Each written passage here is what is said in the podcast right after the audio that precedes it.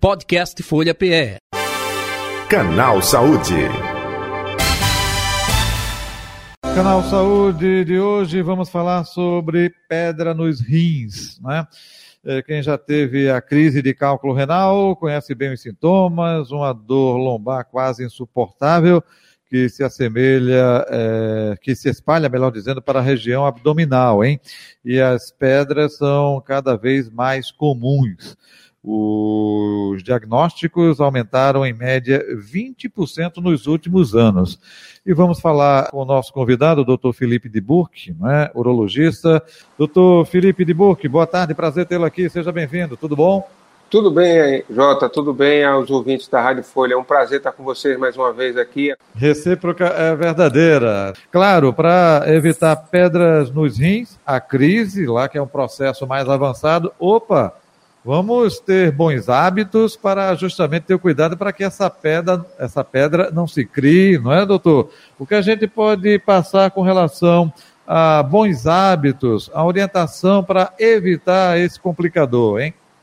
Uma das coisas importantes é manter uma boa hidratação, uma boa quantidade de líquido, principalmente de água. A gente pode usar chá, a gente pode usar é, aquelas águas saborizadas, mas o principal é água. Gente tomar pelo menos uns 2 litros de água por dia é o principal. Outra coisa é evitar alimentos que tenham grande quantidade de sódio, como os embutidos, macarrão instantâneo. Isso faz com que você não tenha uma sobrecarga da função renal e não jogue para fora cálcio pela urina. Então é importante deixar a urina bem diluída, bem transparente. Quanto mais da cor de água a urina tiver, melhor para esse paciente.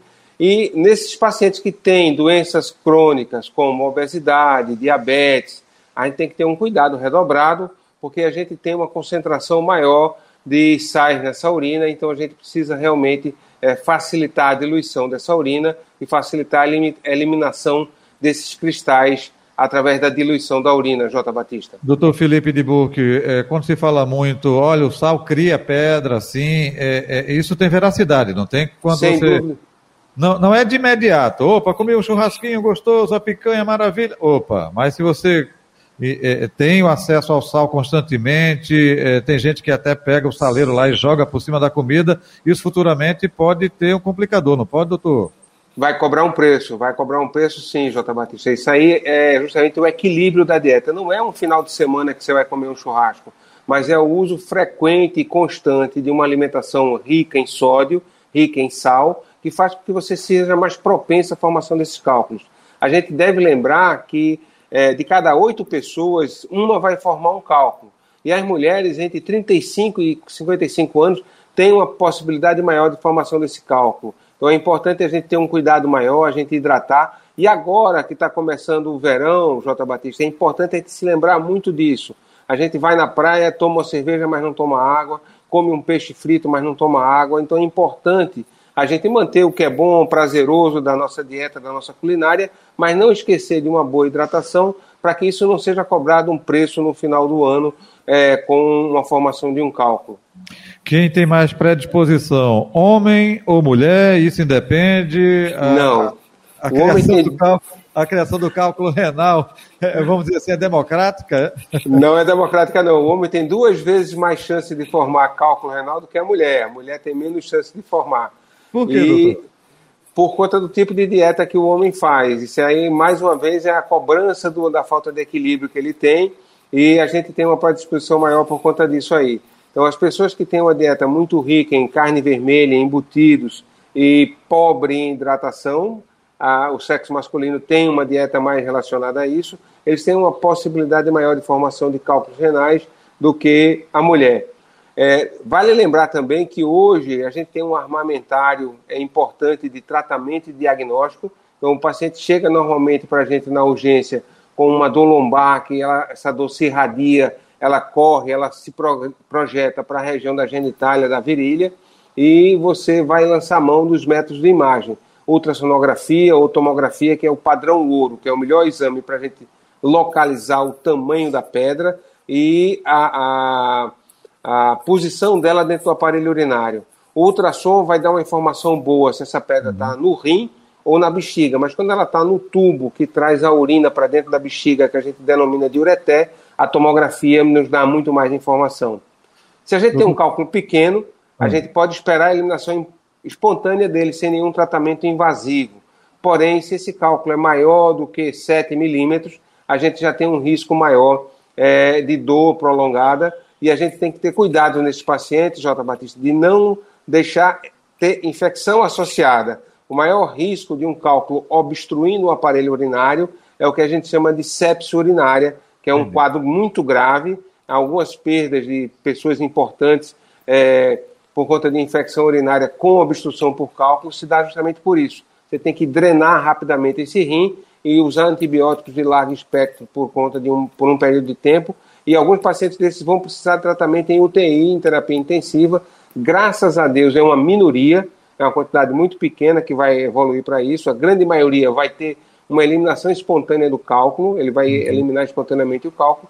Outros vão precisar de cirurgia e muito poucos vão precisar desse cuidado maior das infecções, J. Batista. Doutor Felipe de Boco, já falamos aqui em outras oportunidades sobre o assunto, não é? mas é, é um dado que eu falei na abertura aqui do quadro Canal Saúde de hoje, é que é, o diagnóstico aumentou aí em média 20% nos últimos anos. Né? Essa constatação é justamente por conta dos exames que estão sendo feitos ou não? Antes a população tinha também, mas não tinha o diagnóstico preciso. É um pouco disso, esse aumento de 20%, é? Eu acredito que está mais relacionado a você ter uma modificação da nossa dieta. Se você prestar atenção, hoje a população come muito mais macarrão instantâneo, com uma quantidade muito alta de sódio nesse macarrão, muito mais embutido, muito mais sanduíches na hora do almoço do que comia no passado. Então, no passado você tinha uma dieta mais rica do arroz, feijão e um, um pedaço de galinha, um pedaço de peixe ou carne mesmo, mas não como a gente tem hoje. Muita gente hoje, no, na correria da vida, come um sanduíche na hora do almoço para ganhar um tempo, o, o fast food está aí é, na, na, nossa cola. Isso faz com que você tenha um aporte muito maior de sódio na dieta. Então é importante você ter um slow food, uma comida mais lenta, ter tempo de você fazer uma, uma refeição bem feita, ter o consumo de frutas e de legumes, deixar a urina é, mais alcalina com esse tipo de dieta. Não é proibido comer carne, não é proibido comer sal, mas a gente não fazer disso um hábito diário e sim a exceção, J. Batista. Doutor Felipe, é uma coisa bem popular que eu já ouvi várias vezes. Olha, comi goiaba com aquela semente. Olha, não comi não, que isso pode causar pedra nos rins. Isso é mito. Eu estou botando uma goiaba aqui que é muito frequente, né? Mas, mas é, tem outras frutas também que tem semente. Pessoal, olha, não engole não, que isso... É, já ouviu o que? É, é, é amendoim. Nossa, tem uma infinidade aí. Isso procede, não procede, é mito. É mito. A semente de goiaba, a semente de amendoim, não. Agora, o amendoim salgado, que tem uma quantidade hum. maior de sal, a castanha salgada, que tem uma quantidade maior de sal, esse sal, sim, é o vilão da história. Não a castanha, não o amendoim. É, é importante até que você tenha consum, é, consuma isso na dieta de uma forma é, razoável. Isso faz bem ao controle de alguns colesteróis e triglicerídeos também. Então, é importante. A palavra-chave, Jota, é equilíbrio é você ter uma dieta com um pouco de cada coisa, sem uma quantidade maior de sódio, sem uma quantidade maior é, de, de substâncias que podem facilitar. Não Sim. deixar de usar leite nem derivado de leite, porque uhum. o que acontece? Se a gente não tem isso na dieta, o organismo vai tirar de onde está estocado, que é no osso. Uhum. Então a gente começa a apresentar osteopenia, osteoporose, e isso é frequente na terceira idade, a gente tem que tratar alguns pacientes com esse problema, porque eles reduziram o consumo de cálcio ao longo da vida com medo de formação de cálculo nos rins. Então é importante a gente ter equilíbrio na dieta e não deixar de consumir o cálcio na dieta normal do nosso dia a dia, Jota. Perfeito. Só quem tem intolerância é outro departamento, é outro tema, é uma outra. A gente vai buscar em, em, outra, em outra fonte da, da dieta, que não é o leite, mas a gente tem outras fontes de cálcio, como as folhas verdes e tudo mais. Perfeito. Uh, o exame que detecta, comprova justamente é a ultrassonografia, doutor, tem outros mais específicos? O padrão ouro que a gente prefere é a tomografia, porque a tomografia nos dá a posição, o tamanho, o que é que a gente pode propor de tratamento. A ultrassonografia, às vezes, quando o cálculo está no terço médio do ureté, quando esse cálculo está migrando, caminhando do rim para a bexiga, a ultrassonografia a gente não vê o cálculo, ela vê é, sinais secundários como o rim inchado, que a gente dá o nome de hidronefrose, a gente vê é, hematúria, sangramento é, na urina desse paciente, a gente vê uma ausência de jato é, de urina nesse ureté que está chegando na bexiga. Então, são sinais indiretos. A tomografia não, nos dá a posição e o tamanho do cálculo, e aí a gente pode dizer, olha, é um cálculo pequeno, a possibilidade de eliminação espontânea é alta, vamos aguardar. É um cálculo grande, não vamos aguardar, você já está com alteração de outros exames e a gente vai produzir uma, uma, cirurgia, que hoje é uma cirurgia endoscópica, uma cirurgia uhum. minimamente invasiva, a gente vai no sentido contrário da urina, sobe com a câmera e aí a gente usa o que a gente tem de melhor da tecnologia para resolver esses problemas, J. Batista. Mesmo em hospitais do SUS, doutor, ou esse é, é, é mais é, é, é, da rede privada, hein? Não, no Hospital do SUS a gente consegue também, no Getúlio Vargas, no Otávio de Freitas, a gente consegue. A central de, de, de urologia da rede SUS do, do, nosso estado é no Hospital Otávio de Freitas, uhum. mas os outros hospitais que dispõem de equipamento utilizam, o Getúlio Vargas a gente faz também alguns casos semanalmente, a gente tem pacientes operados de cálculo. Infelizmente, é, J. Batista, existe uma fila para os cálculos que a gente chama cálculos coraliformes, são os cálculos muito grandes do rim. Então a gente uhum. tem realmente uma quantidade grande de pacientes aguardando cirurgia, tá certo? Mas é, essa cirurgia é feita semanalmente no Getúlio Vargas, no Otávio de Freitas, no Hospital das Clínicas. Então, semanalmente são operados pacientes no cálculo. Infelizmente, a gente tem ainda um volume que precisa ser resolvido. Para finalizar, se você fizer a cirurgia, retirou a pedra, se continua é, se alimentando mal, muito sal, opa, futuramente ela vai voltar novamente, não vai, doutor? Perfeitamente. A estatística mostra que se você teve um cálculo hoje, nos próximos cinco anos você tem uma chance muito alta desse cálculo voltar, em torno de 20% de pacientes vão voltar a produzir um, um novo cálculo nesse período. Então é importante você se conscientizar de que tem que equilibrar a sua dieta, é importante você tem que se conscientizar que a gente precisa de hidratação, a gente precisa de água. Então, isso aí é o fundamental da gente reeducar e aprender que a hidratação é o primeiro passo para você prevenir a formação dos cálculos renais, J. Batista. Muito bem, eu vou agora copiar o senhor também. A minha garrafinha aqui. Doutor Felipe de Burque, onde encontrar lá? As redes sociais, o telefone de contato?